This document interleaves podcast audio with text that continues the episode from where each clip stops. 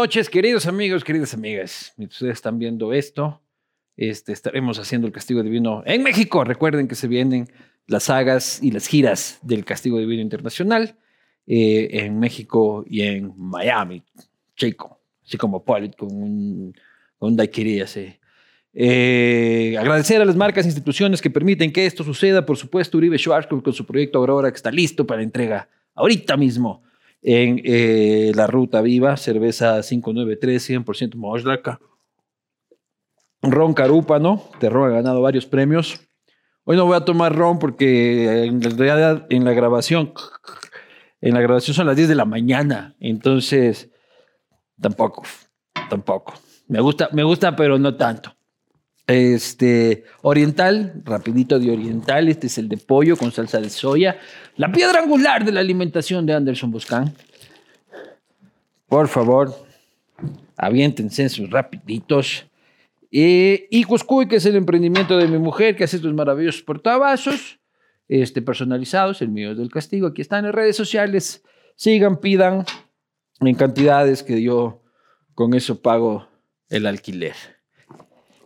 Sin más, agradecer este, a todos ustedes y, por supuesto, convocar a esta conversación de hoy un poco alejados de los personajes desgastantes de la política nacional a un artista, un artista ecuatoriano conocido seguramente por la inmensa mayoría de ustedes. Me refiero, por supuesto, al señor Fausto Miño. ¡Bravo! ¡Bravo! Maestro. Hermano, gracias. Con cafecito, pucha, ni biela me reciben a estas horas. Así es, pero gracias por invitarme a este espacio tan bacán. ¿Cómo estás? Bien, bien, bien, bien. Bien, bien, bien. Fausto Orlando Miño Zambrano, de Ambato. Nacido en Ambato de madre manavita, Sí. cho- chonera, Y papá quiteño. papá quiteño. Una Pero- mezcla buena. ¿Y qué chuchas, por qué naciste en Ambato? Porque mis papás tenían 20 años de edad, mi mamá 20 y mi papá 22. Y las, yo creo, esta es mi, mi, mi deducción, que las familias no les apoyaban la unión y seguramente había regionalismo en el tema. Y entonces ellos buscaron como una tierra neutral donde nadie les joda y fue Ambato finalmente. ¿Pero cómo se conoce? Porque mi mamá vino unas vacaciones a Los Chillos. Mi papá vivía en Los Chillos hace más de 40, hace unos 45 años. Y ella, ella vino a visitar a una tía y se conoció con este galán de, de ahí, que sí, entiendo que era un galán realmente, Un galán vallecino de los chillos. un galán vallecino. Y mi, y mi mamá una chonera gua- guapa, guapa realmente. Si es de Chone, no hay duda, hermano. No hay duda, loco. Y bueno, se, se gustaron, se, se enamoraron, estuvieron cuatro años juntos, no les apoyaban y mi papá encontró en Ambato el suficiente apoyo y empezó ahí a trabajar en la construcción. Que nos largamos Ambato, mi amor, aquí. Mucho la- joven. La familia paterna. Las dos seguramente, claro, la paterna era la que estaba más, más cercana al, a la- a la- al idilio de ellos, ¿no? Y seguramente, es que eso a mí no me han contado porque probablemente me lastimaría saber que mis Sí. abuelos o mis tíos no estaban de acuerdo. Pero digamos que no es normal que hayan buscado un terreno neutral y, y ahí nací. Y a los seis meses de edad ya vine a Quito porque era como la tregua, ¿no? Ya que había un Ya, nieto, ya hay agua, ya no hay nada que hacer. Ya. más bien encontremos cómo llevarnos Está bien. consumado el amor. Exacto. Oye, mamá chonera, oye, cuando tú, y, y tú- vas a Chone, o sea, tienes familia en Chone, Eh, tienes algún apego sentimental por Chone más allá Sí. del apego este, que el Ecuador maravilloso que tal y cual. No, sí hay un apego interesante porque yo valoro mucho mis raíces campesinas. O sea, mi abuelo, es muy bonita la historia porque mi abuelo fue un peón de la hacienda de mi bisabuelo. Esta es otra historia de amor interesante. O sea, mi, abuelo que era parte de la, de las, de la, mi abuelo directo, no, papá de mi mamá, él este, cosechaba café en una hacienda muy grande que se llamaba La Alianza. Todavía existe La Alianza. Y el dueño de esa hacienda tenía muchas hijas mujeres. Una de ellas se llamaba Rosa Zambrano y este, este, este hombre Todos son humilde, zambranos en Manaví, todos son zambranos. este hombre humilde se enamora de la hija del, Del jefe. del jefe, que era un jefe con armas, ¿no? Era Un machete. no, y, con, y disparaba realmente. Entonces esos son otros fugados. Mira, ahora que converso contigo me doy cuenta. Entonces se enamoran y el, el jefe se vuelve loco, eh, porque ella era la hija de, de un hacendado, y ellos terminan en Guayaquil también. Esa huevada. Entonces mi familia realmente costeña está, la gran mayoría en Guayaquil desde, ese, desde esa, De esa fuga. Claro. Y en cambio, en el caso de mis papás, pues volvieron a Quito y tengo, digamos que tengo el corazón muy manavita, porque valoro eso, lo que valoro la, la vida del campo mucho. Y él hecho a, a Manaví una canción importante que se llama Soy Valiente. Es una canción, yo creo que es una, una joya esa canción. Y habla del amor a Manaví. Y por otro lado, pues está la parte guayaca, todos mis primos guayacos, ya mis tíos menores guayacos, que también Guayaquil tiene mucho poder, ¿no? Eh, Tiene una energía tan grande. No, yo amo Guayaquil. Oye, Sí. pero, y- pero vos eres el estereotipo de aniñado quiteño. Si te ves así como check, check, check, check, check, check, pero de quiteño pocón, pocón. Sí, no, no mucho, no mucho, no mucho. Pero aquí crecí de todas maneras y sí me identifico con, con la quiteñada mucho. No del todo, ¿no? Porque al final tener tanta herencia costeña sí influye y, y más, más aún la manavita, ¿no? Que tiene, el pueblo manavita eh, tiene una dulzura especial. Sí, una maravilla. Manta. Embajador no reconocido de Manta soy yo. Oye, y cuando tú escuchas toda esta boda de los choneros, por ejemplo, Mm. y que el gentilicio de chone sea este, hoy mala palabra, ¿me explico? Sea este, motivo de terror. ¿Qué, qué, qué, qué, qué te provoca ti? No, no, no me provoca nada. De verdad no me provoca nada. O sea, para mí es interesante porque Chone ha sido una de mis, de mis casas. Entonces no le veo, no le relaciono. Aunque suene igual, chonero con chonero, este, este grupo criminal no, no, no siento que para mí identifica a un pueblo que es, que es particularmente dulce y bueno. Deberían cambiarle el nombre a los choneros. Sea, los choneros malos. Claro. Deberían, por amor a Chone, renombrarse con cualquier otro va, los lobos, los tiguerones, lo que, Sí. lo, lo- lo que Sería, sea. sería un buen trabajo de marketing. Nos darían el bien a todos. Claro, claro, claro que sí. Oye, ¿tú has sido víctima de la delincuencia? Eh, Oye, hasta ahora, no solamente esas llamadas que justo dicen que son los choneros, esas no, tan de haber llamado ya Puta, también. ya les mando a la mierda yo. Pero me encanta que me escriban. Porque como no les contesto, luego me escriben y los hueveo, pues, y los mando a la mierda. Sí. Pero, ¿y qué te dijeron a ti? Puta, ese día sí, sí me asusté porque justo Carmen, mi esposa, había dado a luz, esto fue hace cinco meses, y me dicen, estamos afuera de tu casa y sabemos que está ahí tu esposa y el bebé. Y, no sé, pasa- pásate unas lucas. Yo estaba en el Supermaxi. Eso de- es porque vieron tus redes sociales. Seguramente, seguramente. Y entonces ahí sí me asusté porque yo salí del Supermaxi a la casa mientras hablaba con este man, la, la, la, y cuando llego a la casa había un carro afuera, cabrón. Y ese carro había sido de un man que fue a entregar una silla, que la Carmen había comprado una silla nueva para su escritorio, pero yo temblaba, temblaba. Entonces me bajé y vi la silla, entré y, y bueno, me, me volvió el alma, pero durante unos 15 minutos me asusté mucho. Pero ahí nunca te han robado, nunca te han asaltado, nunca nada. No, o sea, bueno, cuando era chamo, sí, justo después de un concierto de Pancho Terán, ¿no? Salía de, de un concierto de Pancho Terán, pero yo tenía unos 23 años, ahora tengo 41, y tenía una novia que, y, y peleábamos mucho con esa novia, ¿no? Y éramos conflictivos y era un, un sub y baja esa relación. Y cuando llegamos, bueno, nos parqueamos afuera de la casa de ella a seguir peleando. Como corresponde. Y ahí sí nos dieron un guaracazo. O sea, por suerte no, no se llevaron ni el auto ni a ella, porque yo sí, sí pensé, eh, aquí tengo que defender hasta el final. Pero los manes solo se llevaron el radio, me pegaron un chance y... Pero que bájate, hijo de puta, que ni sé qué. Claro, o sea, yo estaba peleando con ella y de repente veo a un man apuntándole a ella, loco. Ah. Me lanzo a coger la puerta y ya yo ya estaba encañonado por atrás. Pero así conversando con los manes se fue, se fue, se fue pasando. Ah, y una otra... ¿Cómo es eso, loco? Así como, oye, brother, me incomoda. Así. Sí, conversando. O sea, los manes decían, no me veas. Y yo no podía dejar de verles. claro. Y seguía conversando, y yo seguía conversando. Y manes, ya, ya. ¿Y vámonos". borracho? No, estaba sobrio. Y, y sabes qué, en otra ocasión, sí, me, me quisieron robar y no me robaron. Esa sí fue de co- por conversón, loco. Estaba yo caminando en la, en la 6 de diciembre y de un árbol se salta un man con una, con una navaja y me queda viendo. Y otro sale de un garaje de un edificio. Y yo estaba caminando con una mochila y me dice, este man, este man es... Y, y uno dice, Carlos Vives, dice el otro, el otro choro. Entonces yo, no, no, soy Fausto Miño, soy... Pero ya acá". famoso. Totalmente. Sí, sí, yo creo Ya para sí. que el choro diga, sí, ya, pues. Claro, sí, sí, sí. Fautomeño, sí, Carlos Vives, ¿no? Oye, y me dicen, Fautomeño, tú eres buena gente, me dicen, tú eres buena gente, pero algo le falta a tus músicas. Y todo y seguía con la navaja así, loco. En las 6 de diciembre y ¿A qué hora? 7 de la noche, por la Alianza Francesa, 6 de diciembre y Eh, lo del por el CNE, por ahí. Ajá. Y seguía ahí, loco. Y, y yo le decía, ay, ¿qué, qué, qué te parece que les falta a mis músicas? Entonces, em, decían, le falta sabor, le falta...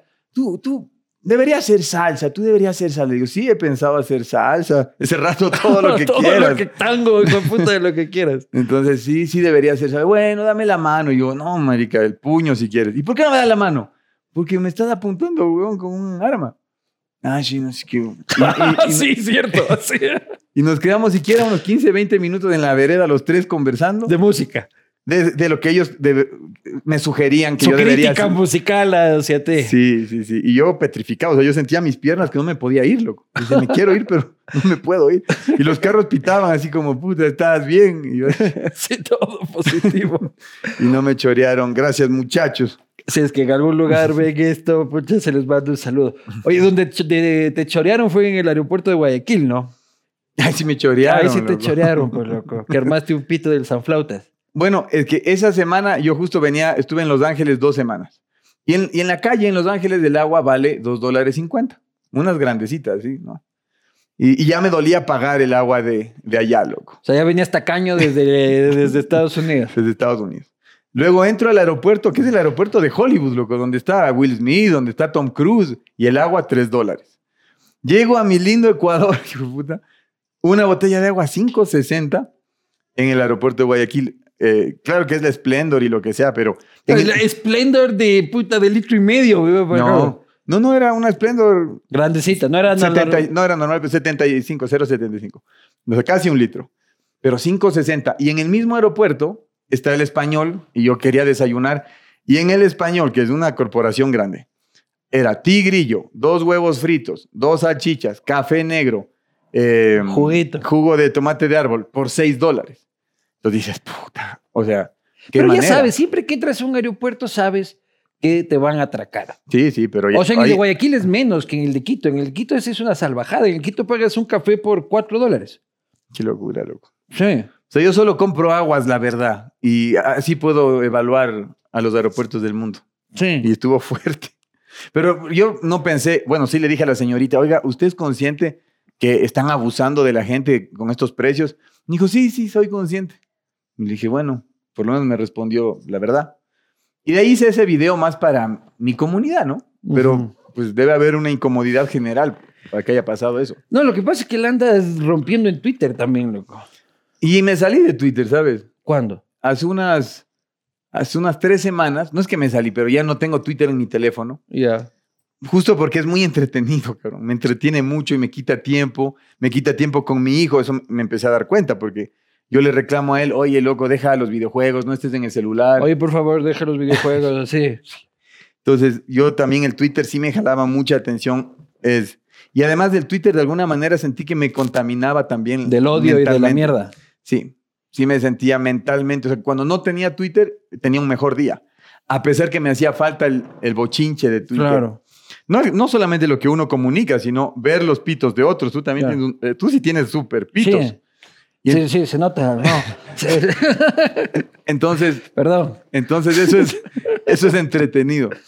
Pero, pero a la hora del té, ya voy tres semanas sin Twitter, eh, mucha mejor relación con mi entorno, con mi familia, con mi hijo. Intoxica esa huevada. Es que la política intoxica, ¿no?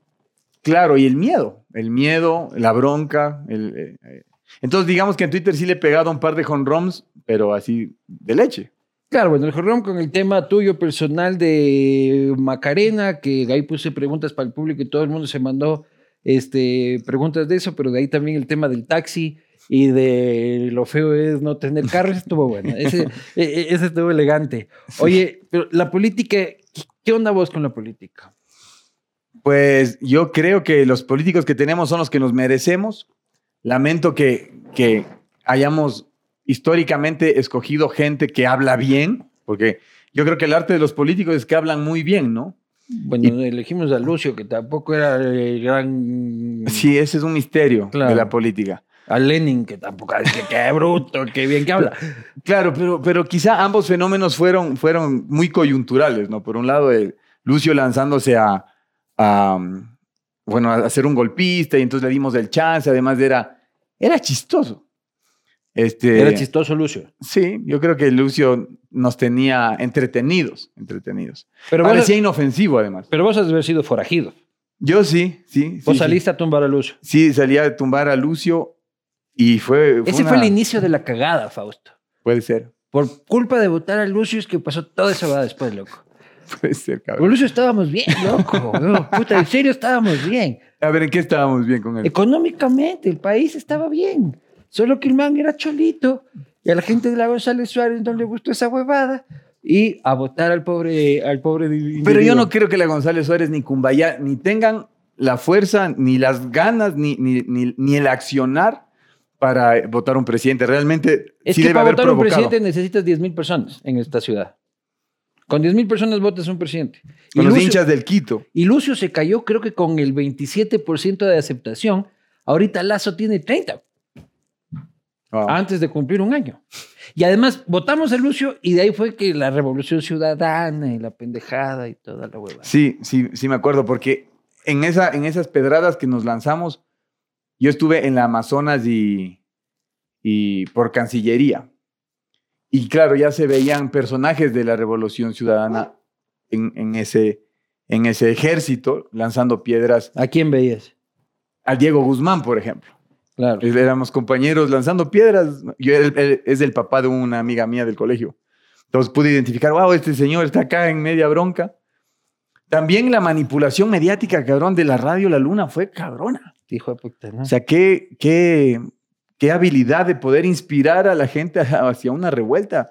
Envidiable habilidad, pero peligrosa. ¿Y cómo era en ese tiempo, no? O sea, había que, la radio, ¿no? Había que prender la radio para ver qué se iba a hacer ese día, hijo de puta y tal y Claro. cual. Ahora no Claro. prendes la radio para nada, pues loco. O sea, ahorita, ¿dónde es la manifestación? En Twitter, qué pereza, mejor me mandas un tweet y ya está. Exacto. Y quizá, y quizá yo creo que por eso ahora los presidentes en Latinoamérica son menos tumbables, porque nos, o sea, con un tuitazo sentimos que estamos Claro. apoyando. Antes íbamos y hacíamos nuestra parte, lo mismo con Abdalá. O sea, nos También, tumba- indignábamos. también tumbaste a Abdala, también saliste a tumbar. Ahí no salí, loco. Ahí no salí. No salí. Pero, pero eso, ¿no? Nos cabreábamos y realmente lo lográbamos. Y tengo un amigo ruso, recién a un amigo ruso que me decía, oye, qué interesante tu país, votan presidente de eso. Él lo veía como, ustedes tienen unas libertades que no tenemos. Él vive en Estados Unidos. En Estados Unidos es imposible una movida así. Y en Rusia peor. Claro. Y decía, ustedes son afortunados de alguna manera, tienen unas libertades únicas. Y luego vino la revolución ciudadana después de Lucio. ¿Tú también estuviste entusiasmado al inicio? Sí. Yo al inicio también estuve entusiasmado. Yo, yo creo que el fenómeno Correa era, era único, ¿no? Y además, Rafael Correa fue, fue profesor en la San Francisco. Fue, ¿Fue profesor tuyo? profesor mío de unos seminarios de economía. ¿Y qué tal? O sea, era igualito.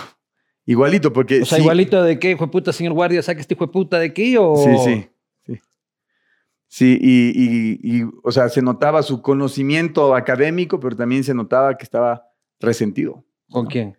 con, con un sector social que era el culpable de la, de la escasez de otro sector social. Pero daba clases en la San Pancho. Sí, sí, sí, sí. Daba clase en la San Pancho, pero yo, yo sí percibí eso de, de su sector es, es culpable de que... Eso, hay- eso les transmitía a los estudiantes. yo pienso que Ustedes sí. son culpables del, del Ustedes, estado del país. ustedes o sus papás no entienden lo que es plusvalía. Plusvalía es... eh, esto es algo que yo asumo, ¿no? No es que lo escuché, no era lo que yo sentía que se transmitía. Plusvalía no es explotar al trabajador, sino plusvalía es, encon- es encontrar cómo incrementar el valor de los bienes y servicios. Pero, claro, en esos mini, en ese, en ese transmitir de, de- de ideas, este, había resentimiento. Pero tú estudiabas periodismo ahí. Estudiaba periodismo, O sea, Publicidad. y Rafael Correa le daba clases a estudiantes de periodismo. claro, porque... o Vaya, sea, qué paradoja.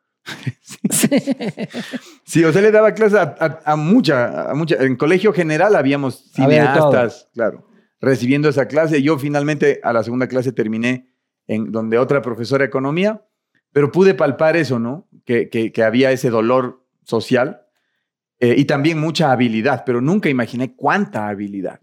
O sea, porque coincidió que cuando yo lancé mi carrera artística 2007, también Ganó el. Rafa se fue para arriba y de repente, pues éramos, éramos importantes los dos de la nada. Y, y yo sí he sentido una afinidad importante. Y yo creo que el discurso en general, el discurso socialista es increíble. O sea, me parece es muy bien diseñado para emocionar y más a la, a la juventud, ¿no? Incluso a la juventud que puede venir de sectores empresariales. Que dicen, no, yo sí quisiera más justicia social, yo sí quisiera más oportunidades para todos, educación para todos, salud para todos, es lo, es lo justo. Y sí, yo todavía creo Pero que más eso- allá del discurso, ¿cuáles son los resultados? claro, el endeudamiento o los sobreprecios, ¿no? Que yo creo que, que ese es un cáncer, o sea, latinoamericano muy grave. No le puedo, no puedo decir que es el correísmo. Estuve en México hace cinco meses y es, realmente es peor. O sea, Pero es que ahí hay otro pana de Correa, pues. No, pero, pero, pero en México, por lo menos lo que los mexicanos piensan es que sus presidentes son títeres de un tipo que, que fue presidente hace muchos años y nadie dice su nombre. Es muy chis- Tú anda, anda a México. de Gortaire. Sí. Andas por México y los taxistas te dicen, sí, hay un tipo que es el que, si, está, si el, el man está de malas, los manda a matar a los candidatos. Los manda a matar y ya. Entonces, todos vamos con mucho cuidado. Y yo, ¿quién? Pero dígame. Salinas de Gortaire, así despacito. y eso en cuatro taxis. Oye, pero entonces a ti te entusiasmó y te sigue entusiasmando el discurso correísta. O sea, el discurso no, porque yo también ya, ya han pasado 10 años y ahora tengo más del punto de vista de que la gente más valiosa de, de la sociedad son los que pueden producir bienes y servicios, no los que los distribuyen. Claro. ¿Me entiendes? Entonces tengo más admiración ahora por, sobre todo por los emprendedores, loco. No por las corporaciones, no te puedo decir, ah, pues las- General Motors, cómo ayuda a la economía del Ecuador. Pero sí siento afinidad por la gente que, como ustedes. O sea, gente que tienes 15 personas camellando, que pagas sueldos, que te enfrentas al IES, al SRI y, y que tu sueño lo, lo luchas, finalmente so- ayudas a sostener otras familias. Esa es la gente para mí valiosa, valiosa, valiosa. Pero tú todavía eres correísta. Yo, yo mm, no, pi- no pienso, yo pienso que sí fui correísta. ¿Hasta que- cuándo? Hasta que entró Lenin.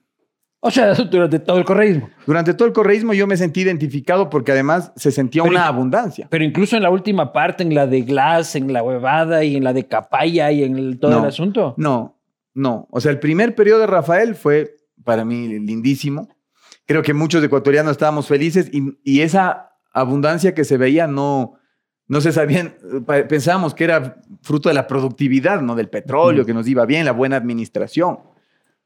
Y después de eso, mm, después de eso yo creo que la golosina del poder se apoderó no solo de Rafael, sino de, de, del grupo. O sea, de un, un grupo que, que vendió su alma, pienso yo. ¿me ¿Entiendes? Y Como el cuando, señor- cuando coincidieron en la fama, habrán coincidido en varios espacios, ¿no? Sí, sí, porque además Rafael hacía cenas en, en, en Carondelet para artistas una o dos veces al año. Y tú ibas. Yo iba, iba Velasco, iba, pues habían más de 100 artistas y era, era vacancísimo. ¿Qué comían ahí? Este, no, pues locro, locro de, de papa y después una, una carnecita. ¿Y se armaba el chupe? ¿O era así fresco? Sí se armaba el chupe, pero Correa no chupaba, loco. Correa no chupaba. ¿Sabes. ¿Sabes algo interesante? Este, una vez se acabaron esas fiestas y nos quedamos, ahí estaba mi esposa Carmen conmigo, y decidimos caminar por, por el apartamento presidencial, Por la residencia por presidencial. la residencia. Y no había nadie, no había nadie, pero estaba un chef, tipo una de la mañana, eh, empezando a cortar una carne para el desayuno del día siguiente. Y ese chef era un ex guardia de la Universidad de San Francisco. Entonces el man me reconoce, yo me asusto porque entramos de la cocina y el Fauto, yo, hola. O sea, me acordaba de él clarito. Y me, y me dice, sí, eh, Rafael me, me, me dio la oportunidad de trabajar aquí de chef siendo yo guardia de la universidad. Entonces para mí eso fue interesante, fue interesante, ¿verdad? haber jalado a un pana del, del camello a darle un- una mejor posibilidad. Y eso pasaba, en, en- sobre todo en el primer periodo. ¿Y participabas de sus meetings? No, ¿Nunca No. te subiste a la tarima con él? Sí me subí una vez en Guayabamba. En Guayabamba yo estaba ahí, eh, eh, realmente estaba ahí comiendo un locro. y había una, una sabatina, fui de público. Nunca había ido a una. ¿Sabe cómo entrar? Sí, sí, entré. Y entonces él me vio, va, subí y... Subiste en la sabatina en vivo ahí. Sí, sí, subí ahí en vivo. A ver, eh, en esa época quien, quien manejaba los equipos era el Seco Guerrero, puede ser. Sí. Y entonces Buena, ahí estaban buena mis plata, pistas. buena plata sacó el sequito. Pues, debe ser. Y ahí estaban mis pistas. Él tenía mis pistas. Entonces canté una canción ahí. No fue un contrato. Pero yo sí, yo y sí cantaste sentía- con él. Canté yo. Y. Rafael seguramente, no sé, aplaudía o bailaba ahí. Pero, pero lo cierto es que yo sí me sentí comprometido con ese punto de vista político. Y se me fue desmoronando con el tiempo, ¿no? O sea, en el segundo periodo yo ya no me sentí afín, ya no, no, no nos vimos más, de hecho, eh, sino encuentros, qué sé yo, así, eh, shows, ¿no? Donde lo, lo veía al presidente, pero nunca más una cena. Y después, ya cuando llegó Lenin, sí fue para mí una decepción grande, cabrón. Yo creo que muchos nos... ¿Decepción No. quién? ¿Lenin o Rafael? Los dos, o sea, todo el, todo el, toda la propuesta, toda la propuesta se empezó a, a- a ver como un montaje, ¿no? Como un montaje.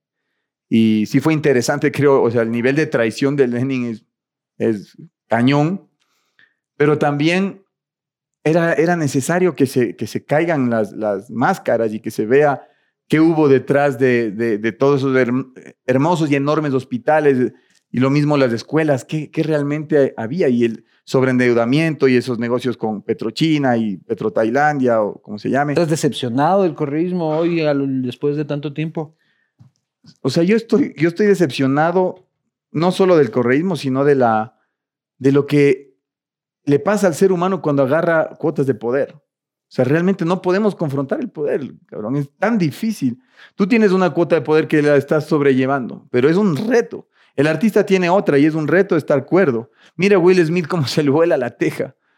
Eh, yo no, no me imagino la cantidad de atención que debe haber recibido Rafael Correa y cómo la manejó. Porque eran cosas, era un mesías, pues no era un presidente. O sea, tú ibas, yo me acuerdo que una vez estaba en Otavalo y llega el presidente a, visitar a la señora que había ganado el mejor hornado del Ecuador o del mundo. Entró al estadio y se llenó el estadio en 20 minutos. El presidente está aquí. y no era una, no tenía ni amplificación. Y qué sé yo, yo me acuerdo también una vez en el, en el, en el aeropuerto de Quito, un vuelo de Tame que nos dejó votados a no sé cuántos, en Twitter, presidente, Tame siempre nos deja votados, ayude. Y el man caía, ¿no? Y ponía orden, entonces era como una figura paternal de todo el, de todo el país, y yo creo que así nos sentimos muchos, Pero eso también se puede llamar populismo, ¿no? y demagogia. Sí, sí. Pero cuando eres más chamo, lo ves como, como wow, puta, hay A mí, me esperanza. duró, a mí me duró seis meses. ¿Sí? Claro, no, no, yo voté por, y como decía mi familia, voté por Rafael, hijo de puta, mi papá, que iba a votar por Alvarito, yo ni vergas, ¿cómo vas a votar por Alvarito? Hijo de puta, por Rafael. Fue mi papá, me dijo, me juró por lo menos que votó por Rafael. Estuve seis meses yo emocionado y me metió el primer juicio. Ah, wow. O sea, nos metió, nos metió al diario en el que yo trabajaba, wow. eh, penal, en contra de mi tío, que era el director del, del diario. Entonces ahí dije, chucha, este man ya no está tan chévere. Este locura. man ya está un poco, está un poco loco. Oye, y Guillermo Lazo, ¿qué opinas de Guillermo Lazo? Puta, rezo que sea un buen administrador, loco. Porque un líder, o sea, al lado de... ¿Pero votaste por él? Sí, voté por Lazo. Y, y claro, no tiene las cualidades, es que puta Rafa era un caudillo de verdad, pues, loco. Y, y en cambio, claro, Lazo desde su conservadurismo, cabrón, a un país tan antagónico, tan miedoso como este, es un milagro que haya ganado, loco. Es un milagro. Y creo que es bueno que haya ganado, pero claro, sí se siente un país donde, donde de repente escasean las medicinas, donde hay, tanta, donde hay tanto desinterés por, lo, por la masa popular, que yo, yo veo mm, bastante inminente que el próximo periodo sea un periodo de izquierda. A menos que Lazo en el último año, fruto de la buena administración, logre una ¿Le entrega. tienes todavía grande. esperanza? Sí. O sea, sí prefiero que el Ecuador esté en manos productivas, siempre y cuando no se atenten contra los derechos que ya han ganado los trabajadores. Sí, pero sí prefiero las manos productivas que, la, que, que el discurso, si es así. Um, Pero tú le ves con la capacidad de crecer, o sea, de, de mejorar. ¿A Lazo? Sí. Yo me imagino que si ha llegado donde ha llegado, él tiene una visión suficientemente larga de decir, ok, puta, voy a poner orden financiero en, esta, en este desastre y voy a, los últimos, el último año voy a, voy a, A a mostrar mucho lo que he hecho y voy a esforzarme. Porque, porque si no, pues volveremos a un gobierno de izquierda y yo creo que na- eh, mucha gente no querrá eso. ¿Y cuál sería ese candidato de izquierda que ves tú emerger para el 2025? Yo creo que puede ser una mujer. Yo creo que puede ser eh, alguien como Aguiñaga eh, o, o como... O sea, volvemos al correísmo esto. Yo creo, yo creo que Porque sí. a la izquierda es... Hay varias izquierdas. Sí, es verdad. O sea, podemos volver a ir a Yacu, podemos ir al correísmo, podemos ir a... ¿Qué otras izquierdas dicen que hay? La izquierda democrática dice que es izquierda. Sí, dice. sí, pu- pues puede ser Yaku, ¿no? Puede ser Yaku. Sí, sería interesante también. Pero qué relajo es Latinoamérica, loco. Qué, qué, qué pueblos tan difíciles. Oye, tú que estudiaste periodismo, ¿terminaste la carrera? No, a la mitad de la carrera me salté a publicidad porque justo trabajé en un medio de comunicación. Hice, hice pasantía en un medio que no vale la pena, cabrón, decirte. Y, y ahí me di, yo tenía un reportaje, Impreso, televisión, televi- radio. televisión, así prime time. Una televisión de la Avenida América. Eh, también pasó por ahí, sí. No, era un programa que a mí me encantaba, pero ahí descubrí que no podías hacer reportajes contra corporaciones importantes. Y cuando mi Fuiste jefe, censurado. claro, y, y yo era un pasante, y yo me seis meses camellando ahí, y le digo a mi jefe, que persona súper pública, puta, vea jefe lo que están haciendo estos manes, puta, todos estos trabajadores sin contrato, no sé qué, viviendo de limosna, chuche, la gente no sabe. Hay que hacer el reportaje, hay que mostrarle a la gente. Y el man se reía, loco. El man se reía. O sea, ¿tú, ¿cómo le vamos nosotros a atacar a esos manes? Ni cagando, loco. Y yo sí, pero no somos periodistas y no, no, no buscamos la verdad o qué. Y entonces sí, fue un golpezazo. Y, Nunca- eh, eh, y, y ahí ya te empezaste a decepcionar del periodismo. Sí, sí, porque además este personaje en particular se veía íntegro, pero no, cabrón, para nada. Luego lo descubrimos todos que no era íntegro, pero descubrirlo yo solito Puta madre, ¿quién es, loco? está facilín. Este, Pero no es un canal de la Avenida América. no es un canal, es un, era un espacio. Bueno, es del Freddy Ehlers, loco. Ah, ya. Chucha, ya, puta raja. Que, que me da, eh, pero es la plena. Era así, no, esto. Esto pre-correísmo. sí, sí, sí, sí. Antes de que él sea ministro y huevadas. Die- Diez años antes del correísmo. El Freddy, yo- pero el domingo se ve tan íntegro en, en la cámara. Y entre semana, los business de la comunicación, cabrón. Mierda. Y luego abrazar árboles. Y luego abrazar árboles. Que tal vez eso era mejor. Pero entonces fue una decepción grande. Y, y, todo el tiempo haciendo yo canciones, ¿ves? Pero era como mi... Las canciones, un, un desahogo, me servían a mí para eso. Oye, ¿y cómo ves el estado del periodismo en Ecuador? No estudioso del periodismo este, nacional. No lo, no lo he analizado ni un poco, ¿sabes? No he, no he analizado. ¿Cómo te enteras de las noticias? Por Twitter. Pero Por- si no abres Twitter. Ah, voy tres semanas sin, sin- Desinformado. desinformado y contento. Y contento. O sea, por ejemplo, cerré Twitter y ya la guerra con, con- Ucrania ya no desapareció. hay, claro, Ya, ya no hay. no hay guerra en mi, en mi- en- en mi vida. Y, y sí. Oye, está buena esa técnica, ¿no? Está buena esa técnica. sí, sí, sí. Te limpias, te limpias. Y yo te sigo a ti, le sigo mucho a Polificción. Yo creo que ahí, ahí me entero muchas cosas. En la posta me entero muchas cosas. Pero es verdad que a rato es mejor no enterarse y más bien enterarse cómo solucionar la vida propia, cómo vender más shows, más capacitaciones, lo que hago en empresas, lo que hago en la vida pública, cómo ser mejor padre, mejor esposo. Eso es lo que realmente me importa ahora. Y chuzo, y me gustaría pensar que, que Latinoamérica va a encontrar no solo buenos, ¿sabes qué se necesita, creo yo, para tener buenos gobernantes? Gente productiva que esté, no, no, no corporativa, eso no banca, sino gente, emprendedores que hayan logrado cosas realmente importantes y que se decidan a mojarse el poncho y, y- y a, y ensuciarse las manos porque es Hay un sector de putas que no me dejaron ser candidato a la alcaldía de Quito. Escuchen. Sí, bueno, también hay que ver si uno está preparado para administrar. Es que ser alcalde debe ser el... Yo creo que es el peor trabajo del mundo ser alcalde, es lo que creo. Porque todo el mundo te jode en la misma ciudad. Ser prefecto más bacán. ¿Ves? Nadie Claro, te porque jode. te putan en Cayambe, dices tú. Claro, no te enteras tanto. Pero en Quito o en cualquier ciudad estás un No, castigo. lindo ser alcalde de Quito. Esta ciudad es bella, weón. Tú si le entraras, o sea, Yo sí le iba a entrar, pues loco. Pero acá no me dejó, no me dejaron acá, no me dejó mi mujer, no me dejó todo mi círculo cariñoso. no- A vos te habrán ofrecido varias candidaturas. a lo pero largo- asambleísta. Y yo ahí El no. correísmo. No, de hecho no. Ellos nunca, loco. Este, no, más bien fue por el lado del pre. Imagínate. pre, hijo de Sí. puta. Y yo, no, no es marica. Abdalá te llamó. Eh, no él, no él, no él en persona. Dalo. Este, era por, o sea, me invitaron a la casa de Dalo. Fuiste. No, no, no, no fui. Porque, una, porque pues no coincidimos en nada.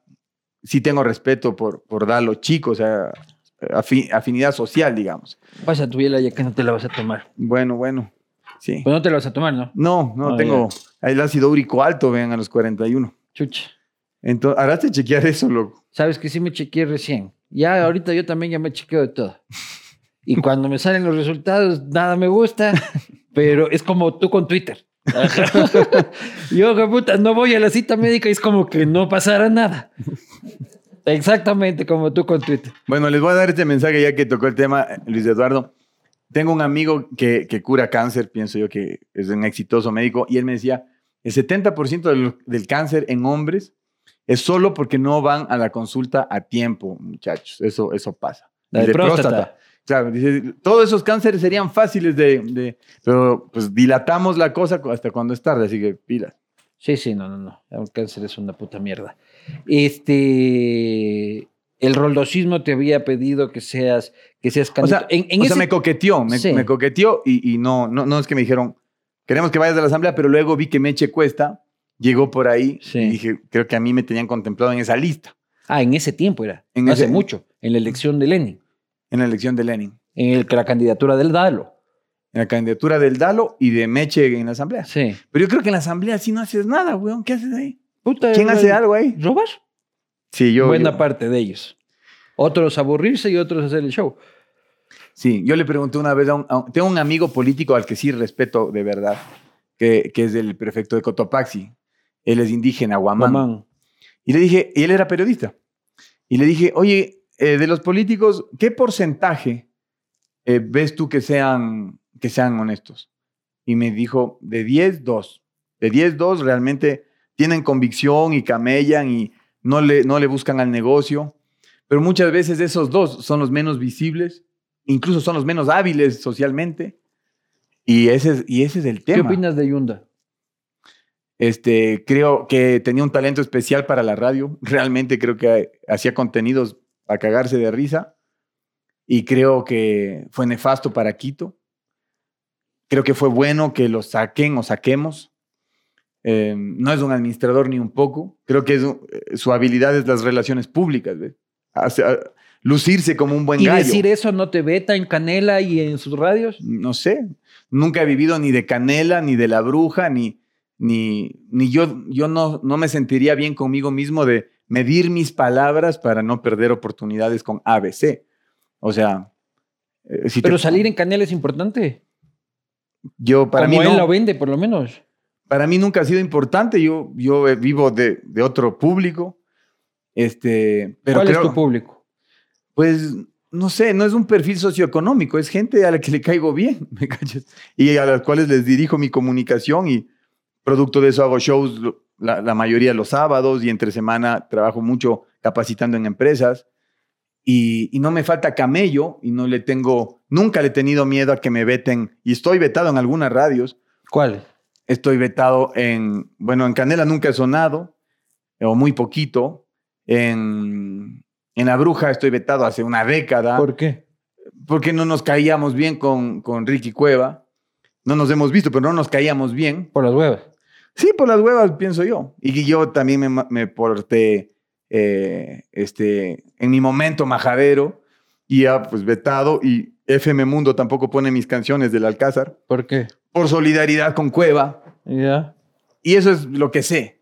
Y la verdad es que nunca, nunca lo he visto como, puta, me, me jodí la carrera porque no me quiere alguien, sino seguir. Pero no hiciste huevadas por Wambra famoso. Sí, seguramente, sí, claro. O sea, creo que casi nadie, Luis Eduardo, está preparado para recibir atención de golpe. Es que te hiciste muy famoso, cabrón. Y muy de golpe. Muy de golpe. Muy de golpe. O sea, en seis meses, loco. En seis meses estaba tocando mi guitarra en mi cuarto y, y, y sí, soñando con que algún día me escuche medio Ecuador y que me pidan fotos de autor. Yo sí tenía ese sueño. No sabía las libertades que perdías. Eso no tenía idea. ¿Cuáles pierdes? Pues el sentirte observado permanentemente, o el sentirte juzgado, o el que cualquiera pueda hablar de ti, o de tu hijo, o de tu ex, o de tu actual pareja y pueda lastimar a tus padres, ¿no? Te, te debe haber pasado. Eso, eso es algo que yo no tenía previsto. Eso pasa más con la, con la farándula. A ti O no sea, te pasa a- tanto. A mí me pegan por otros lados, este, pero no es de que la gente está interesada si me divorcié o si me casé, como sí pasa con los artistas. Mm, pues sí, sí, o sea, además no poder ir, ir a hacer las compras tranquilo, ir a una farmacia, porque siempre implica fotos, siempre implica hacerle un videito a O alguien. estar mamado en un bar a las 3 de la mañana. Imposible. O, o te vuelves de ese tipo de artista, o si quieres ser un, un buen ejemplo para otros, o para jóvenes, cui- cuidarse. Y aún así, pues uno hace cagadas, claro. ¿Cuál fue tu peor cagada como Wambra famoso? Yo creo, yo creo Y que... además era súper guapo y toda la huevada. Me imagino que también eh, la Las oferta chicas. amorosa habrá abundado. Claro, claro. Y esas también fueron cagadas, claro. O sea, sí. Por más que uno decía, ah, pero yo me porto mejor que la mayoría de mis colegas, pero igual un resbalón cada mes es un resbalón. ¿no? Claro. O sea, en esos seis meses habrás tirado como loco, hijo de puta.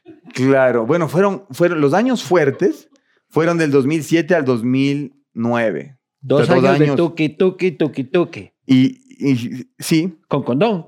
sí, sí, sí, sí. sí.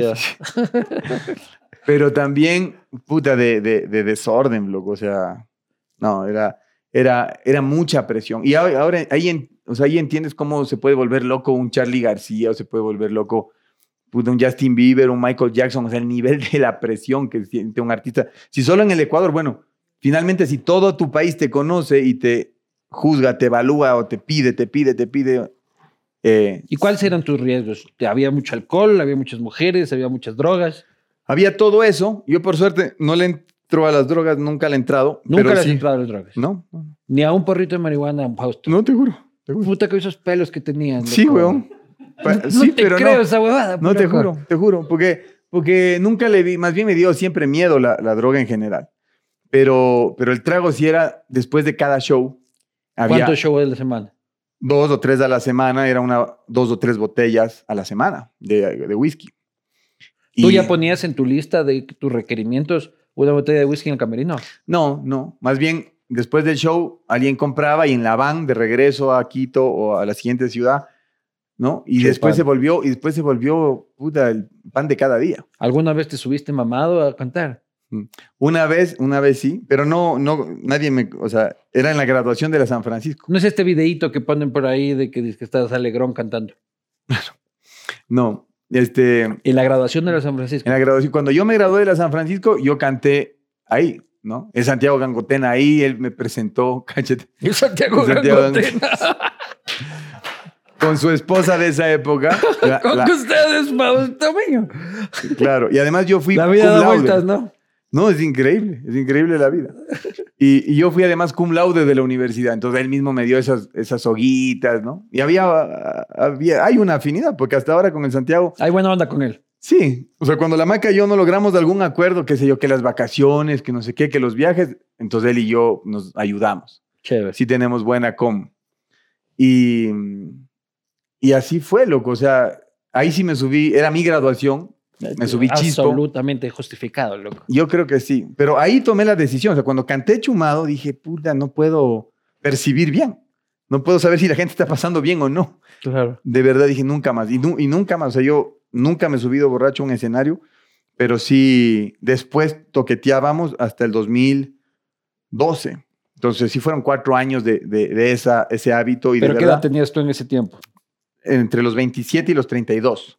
Ahí aguanta el cuerpo, loco. Aguantaba el cuerpo, pero sinceramente les digo algo, el 80% de las cagadas que, uno, que yo he hecho en la vida han sido con, con alcohol, loco.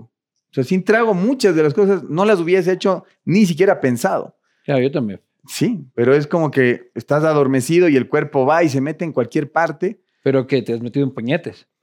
Claro, puñetes también. ¿Has sido puñetero tú? No, pero nunca me he dejado pegar y ni me, deja- ni me he dejado joder. Tampoco es que me han jodido mucho porque soy grandote. Pero, pero sí, o sea, el, el- el ¿Qué trago. cagadas has hecho, mamado? Este, bueno, una vez, por ejemplo, eh, fui a ver a una, a una amiga a su cumpleaños. Solo fui a, a visitarla y entonces nos echamos los guaros. Ah, bueno, sí, un roncito me, me eché yo y le dije, oye, vámonos de tu cumpleaños. Y era una casa llena de gente. Vámonos de tu cumpleaños. Claro, vámonos conmigo. Y entonces me la llevé y nos echamos unos tequilas. Y, en- y después de regreso a su casa, a su fiesta, claro, nadie sabía, cabrón. Ni, ni se- yo no, no, no era nada conocido y se fue con un man, ¿no? La Pepita se fue con este man. Y todos pariendo que la hayan secuestrado y cosas así. Y entonces yo regreso como a las dos horas, los dos bien chispos. Y ella, claro, el tequila te pone cañón. O sea, es, a- a- a nivel, yo creo que a nivel sexual y a nivel puñetes es el trago de tragos. Sí, pues loco. Y entonces. Yo por eso lo evito. Yo también. Y entonces, este, bueno, ella me coge la mano así, jala el freno de mano, a ver qué pasa aquí, no sé qué.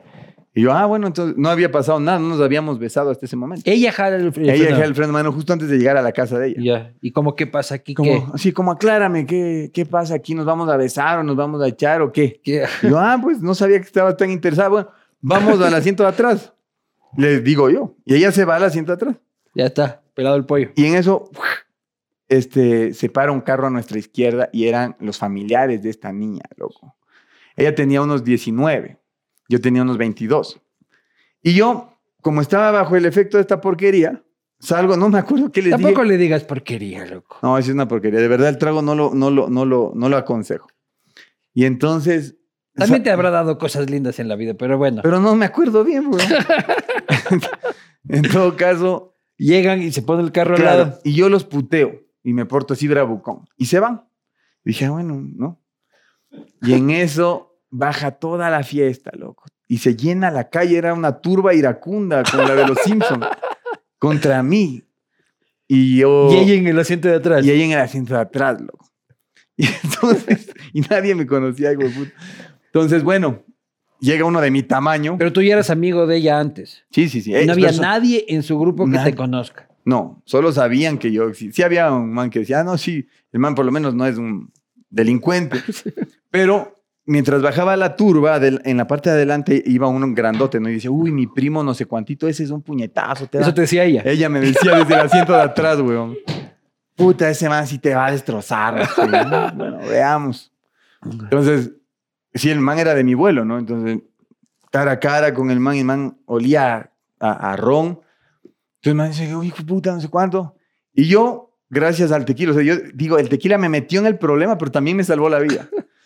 Porque, ¿qué es lo primero? Ah, le di un cabezazo. Le di un cabezazo, pa. El man se cae, salto encima de él y me cogen entre todos y me levantan así, pero de una. Y cuando me levantan, me subo al techo de mi carro Al techo. al techo, que era como un Forza, era un Citroën chiquito. Yo estaba subido en el techo y aguanté.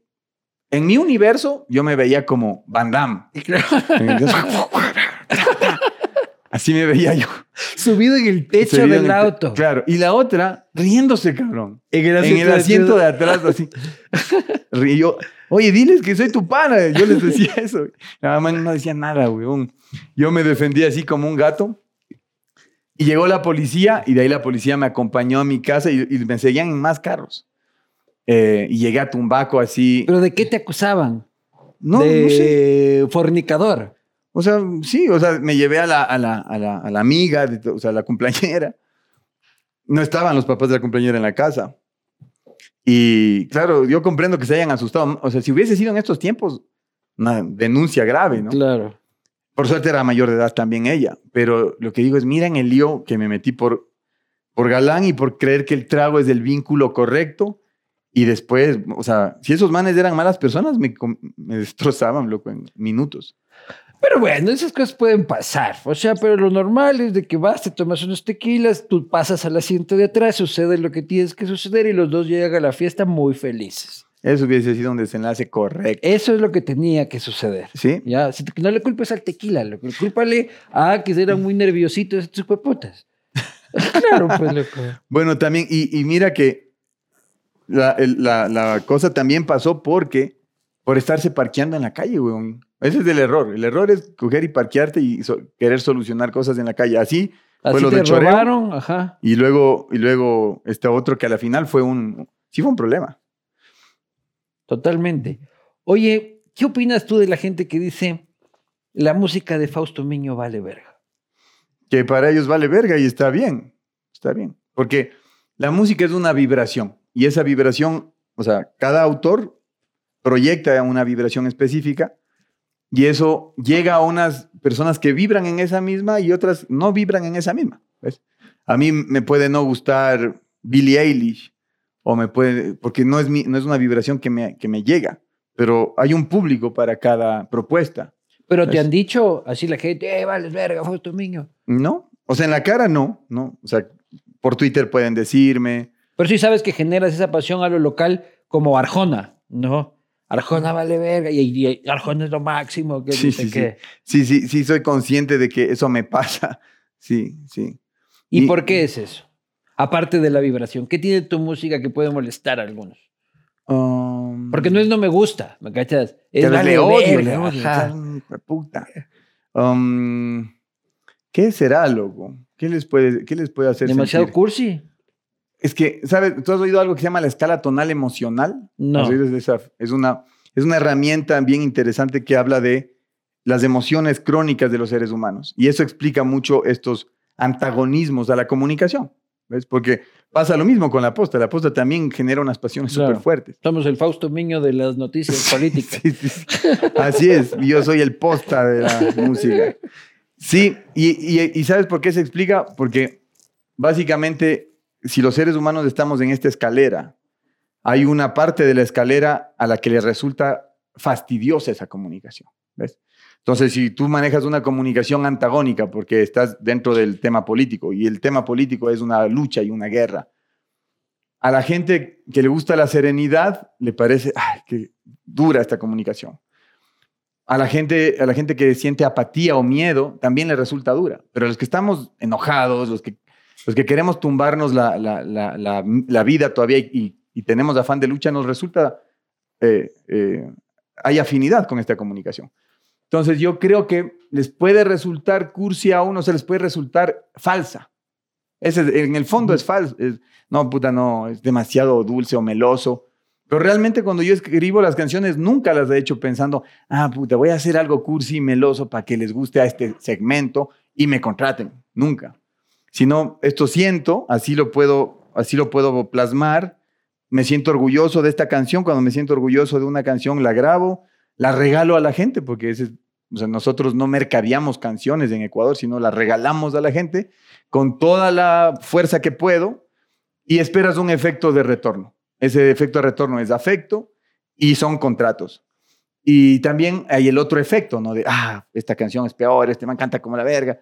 Y esto también sucede y es respetable. Y, o sea, mejor dicho, uno en el proceso de ser una persona pública lo acepta. Vamos a ir a las preguntas este, de la gente. Se me quedan un, un- un par de temas, pero ya habrá otra oportunidad. Si podríamos abordar los más importantes. Vamos a las preguntas de la gente que te mandaron por Twitter, que no has de haber visto porque no, No, he Twitter. visto, mijo, no he visto. Claro, entonces vamos a ir a las preguntas gracias a Cooper Tires. Cooper Tires, cambia tus fucking Coopers, así cuando te agarren en el asiento de atrás, ¡pum! sales volando en tus Cooper Tires. Este, en todos los Tire Cities y Tecnicentros del país importados por Conauto. Vamos a la primera pregunta. Néstor Aguilera, por favor, ¿cómo ve Joaquín esta nueva etapa de... ¿Esto quieres responderlo? Sí. Este, ¿Por qué no se pudo cambiar nunca algunos aspectos? Son muchas preguntas. ¿Por qué no han el tema del gobernante de turno? ¿Por qué no le interesó el tema de los gobernantes de turno? Más me interesa la parte de abajo, no me interesa entrar en tu vida personal. Este, Mm. ¿Por qué no se pudo cambiar nunca algunos aspectos del código de la niñez? Mm. Porque yo creo que un sector del feminismo ve como un triunfo muy grande la pensión de alimentos, la tabla de pensión de alimentos que pagamos los papás en Ecuador, que es única en la región. O sea, miren, Colombia nada más, en Colombia, cuando hay una separación, los padre y madre van a cubrir el 50% de las necesidades del menor.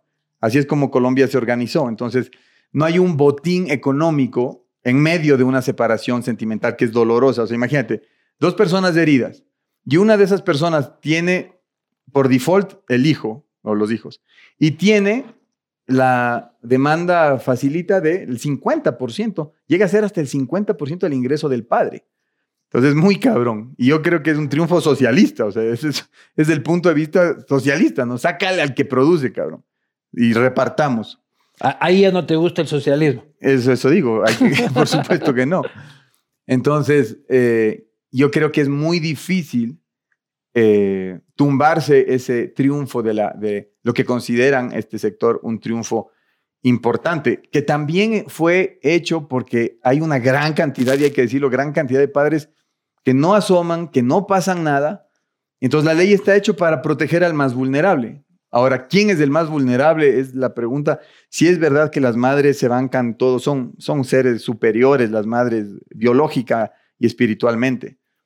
Pero cuando hay buenos padres, están jodidos esos buenos papás, porque saca el billete y mientras más ganas, es más porcentaje. ¿Cacha qué? Qué interesante. Claro. Entonces tú tienes tipos... A pesar que las necesidades del niño hayan sido cubiertas hace rato. Claro. Hay pensiones de 5 lucas, de 10 lucas, de 15 lucas, de verdad. Y al niño, para un niño de un año. Para un niño de un año, además... ¿Qué, qué se puede gastar un niño de un año? Claro. 600 dólares. 600 con suerte. Pero además, fíjate que, que mm, toda esta, o sea, tú no le puedes nunca decir a una mamá, bueno, ¿y en qué gastas? O sea, puedes no, comprarle uniformes y tú mismo te toca poner, porque no puedes fiscalizar, no hay, no hay esa herramienta. Pues digamos que está. Y si es que pides es un abuso.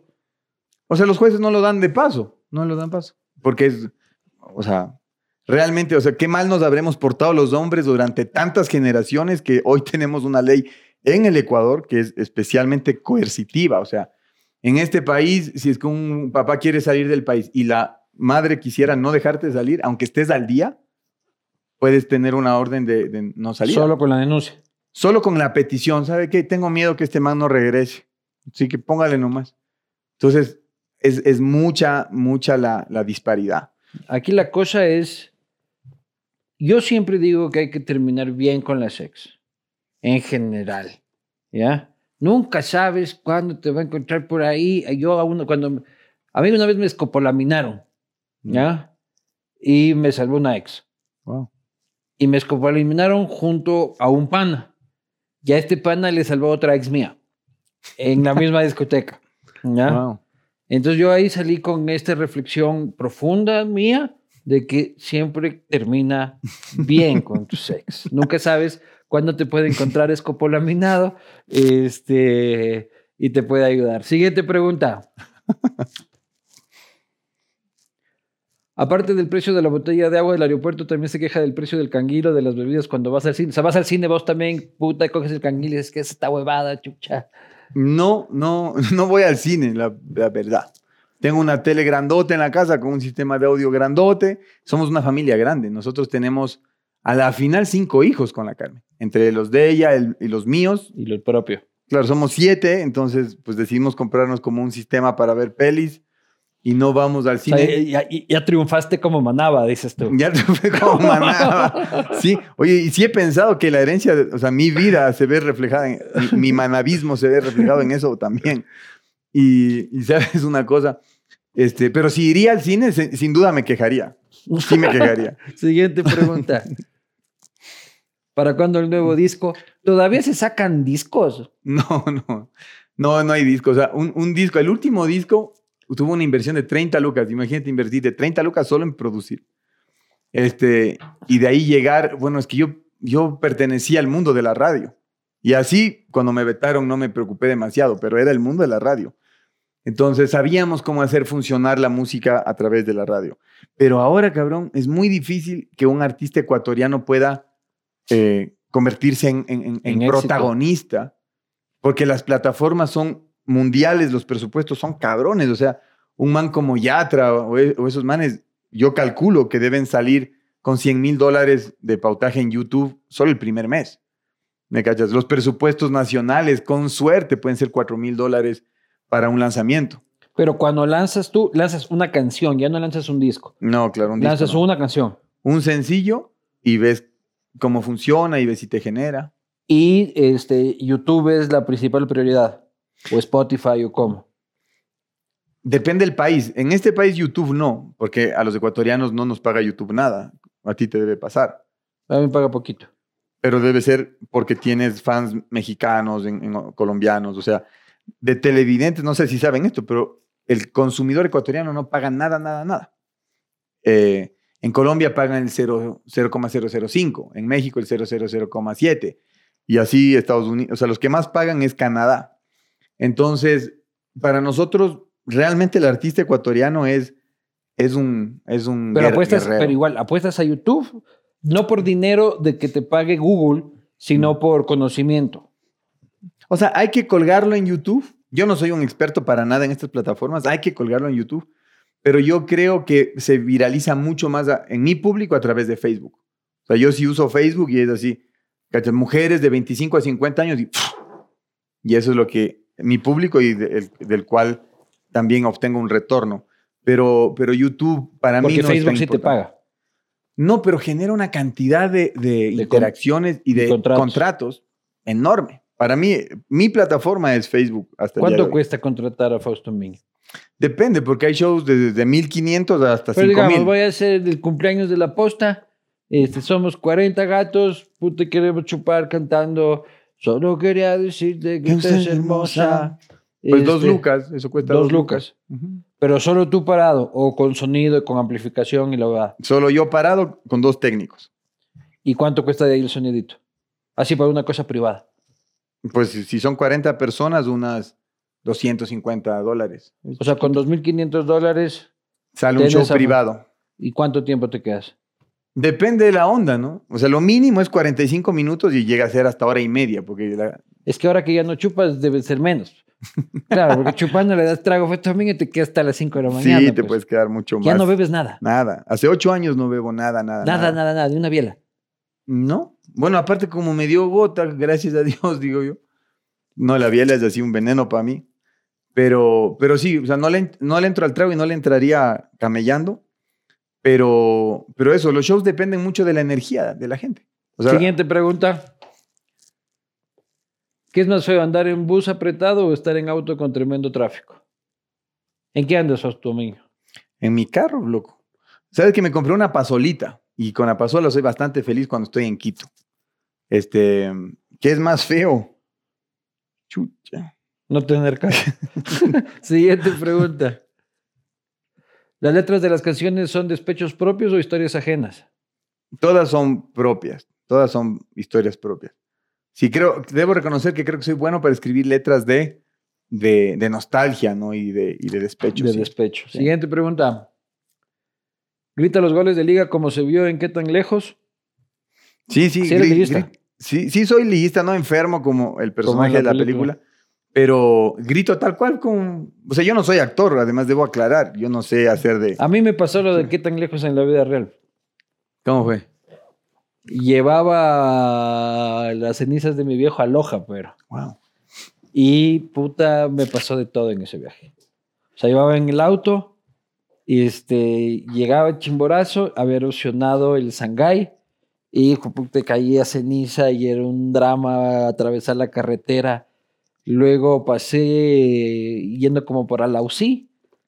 Se cayó la montaña, vino justo cuando yo estaba, vino una roca, rompió el radiador, se destruyó el auto Qué bestia. quedé botado en Guasuntos durante cerca de 10 horas con la, Wow. con la, la ceniza.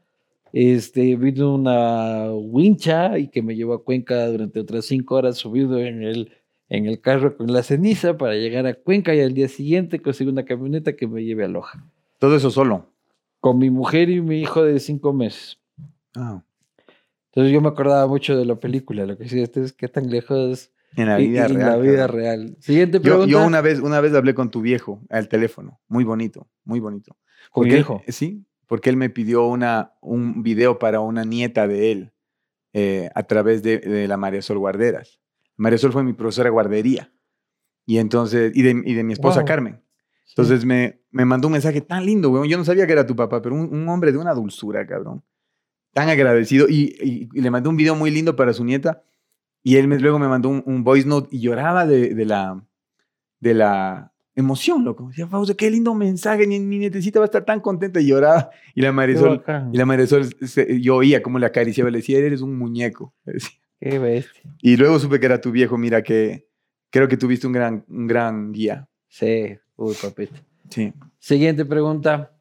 ¿Cuánto se tomó en ese video viral medio feliz en un concierto?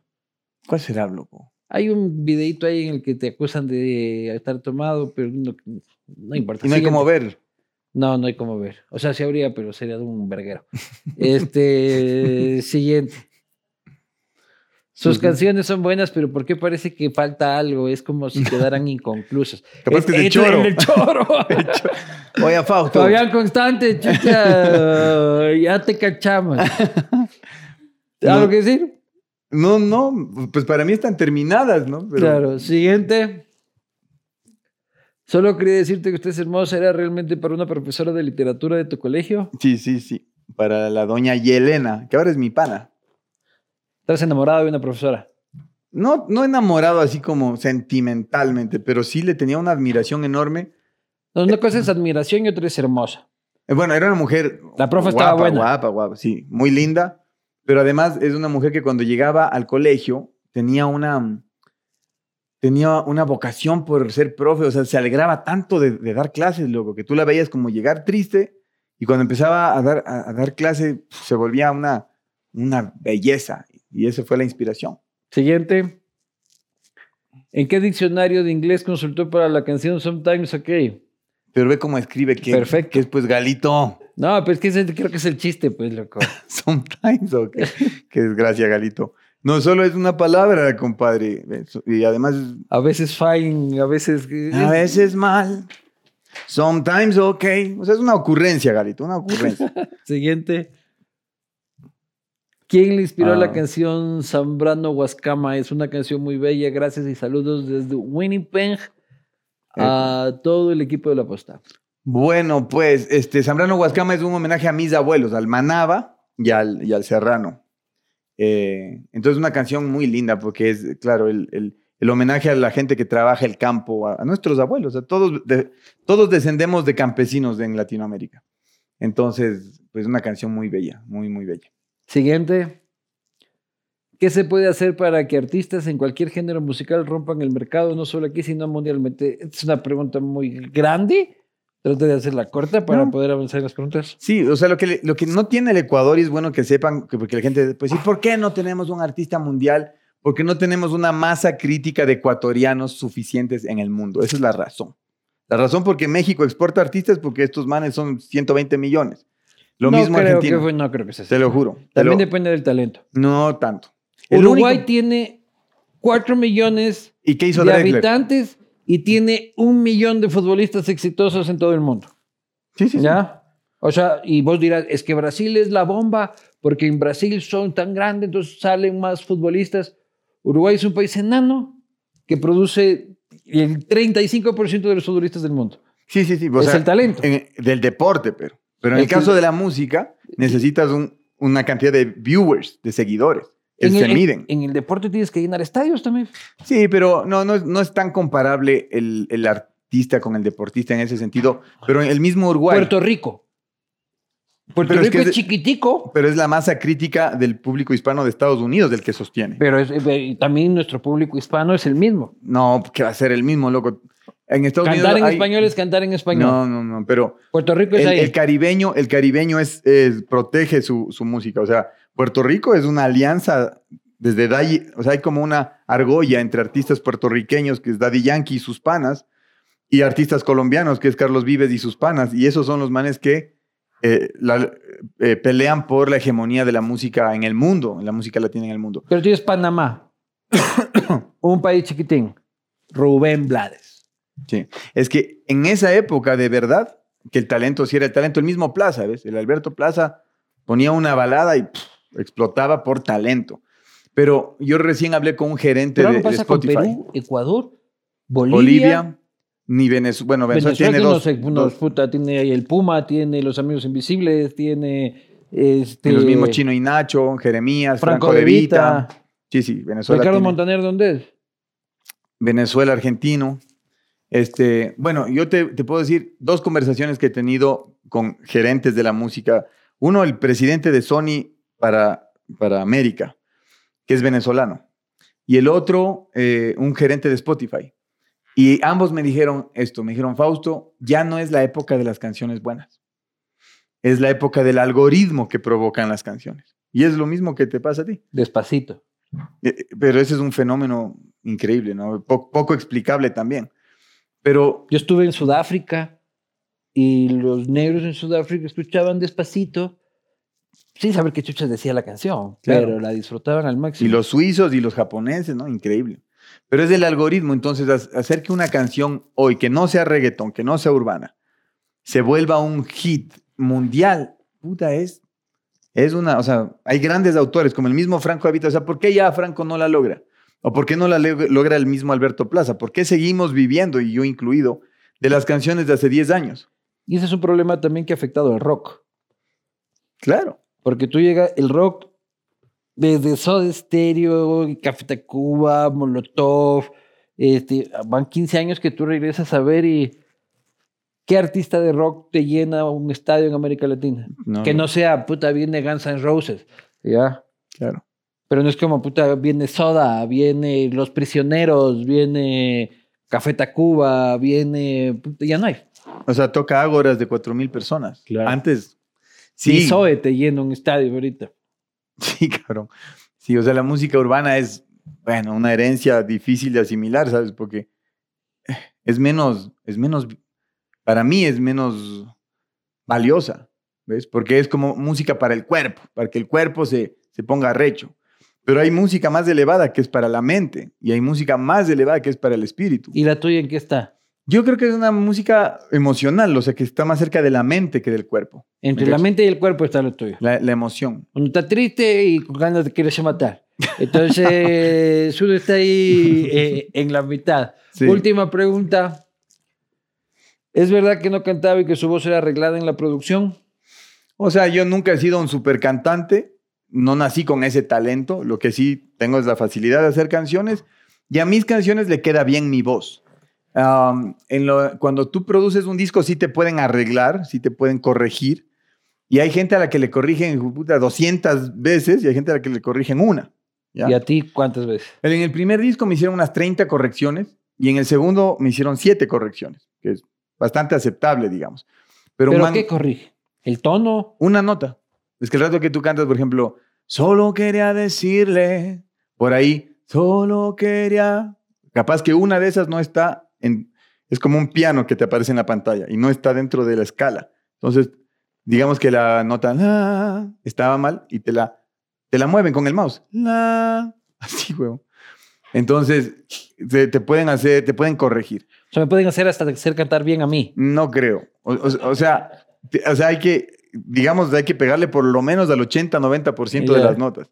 Y de ahí, ahora, en el, lo urbano, tú sí has visto cómo suena esas voces. Sí. Es porque ahí sí tú puedes hacerlo como te, lo mejor, como te salga. Hay gente que no es cantante. Y el, y el aparato, ese sonido justamente es el, el autotune, esta Eso, ¿qué, herramienta. ¿Qué carajo es el autotune? loco? Es, de ser, es una herramienta en la que tú básicamente, bueno, te podrían hacer cantar a ti también, sería interesante. Porque digamos, Pero es como el pedal de la guitarra, o sea, o sea, suena así también cuando está como grotescamente hecho. Pero digamos, si tú dirías, solo quería decirle que usted es hermosa, hablando. En teoría, yo no lo he hecho, pero en teoría agarran cada sílaba que tú dices, so, so, lo, que, ya, decirle. ¿Me entiendes? Uh -huh. Y terminaría sonando. Y le ponen. Solo, solo, solo, solo, que, que, que, que, que, que, que, y ya, y se armó el cogeculos. Sí, sí, o sea, es una música, o sea, no, yo lo único que no sé es si la gente realmente está sedienta de música urbana o, eh, o le, han impuesto esta música, eso no lo sé. Yo creo que es así como un poco como, como las drogas. Once you try reggaeton, you never go back. Señoras y señores, esta ha sido la conversación con Fausto Miño. Hemos hablado de todo este, un poco. Eh, lo he disfrutado, en realidad, este, Gracias, bastante. Sobrio, para el colmo, solo dos bielitas. Este, bienvenido, hermano, esta es tu casa. Gracias, compadre. Y de corazón a tu espacio que se expanda. Sí necesitamos gente que comunique. La sociedad necesita eso. Y no todo mundo comunica con la fuerza que este grupo comunica. O sea, detrás del Luis Eduardo acabo de ver pues unas, por lo menos 12 personas que trabajan duro.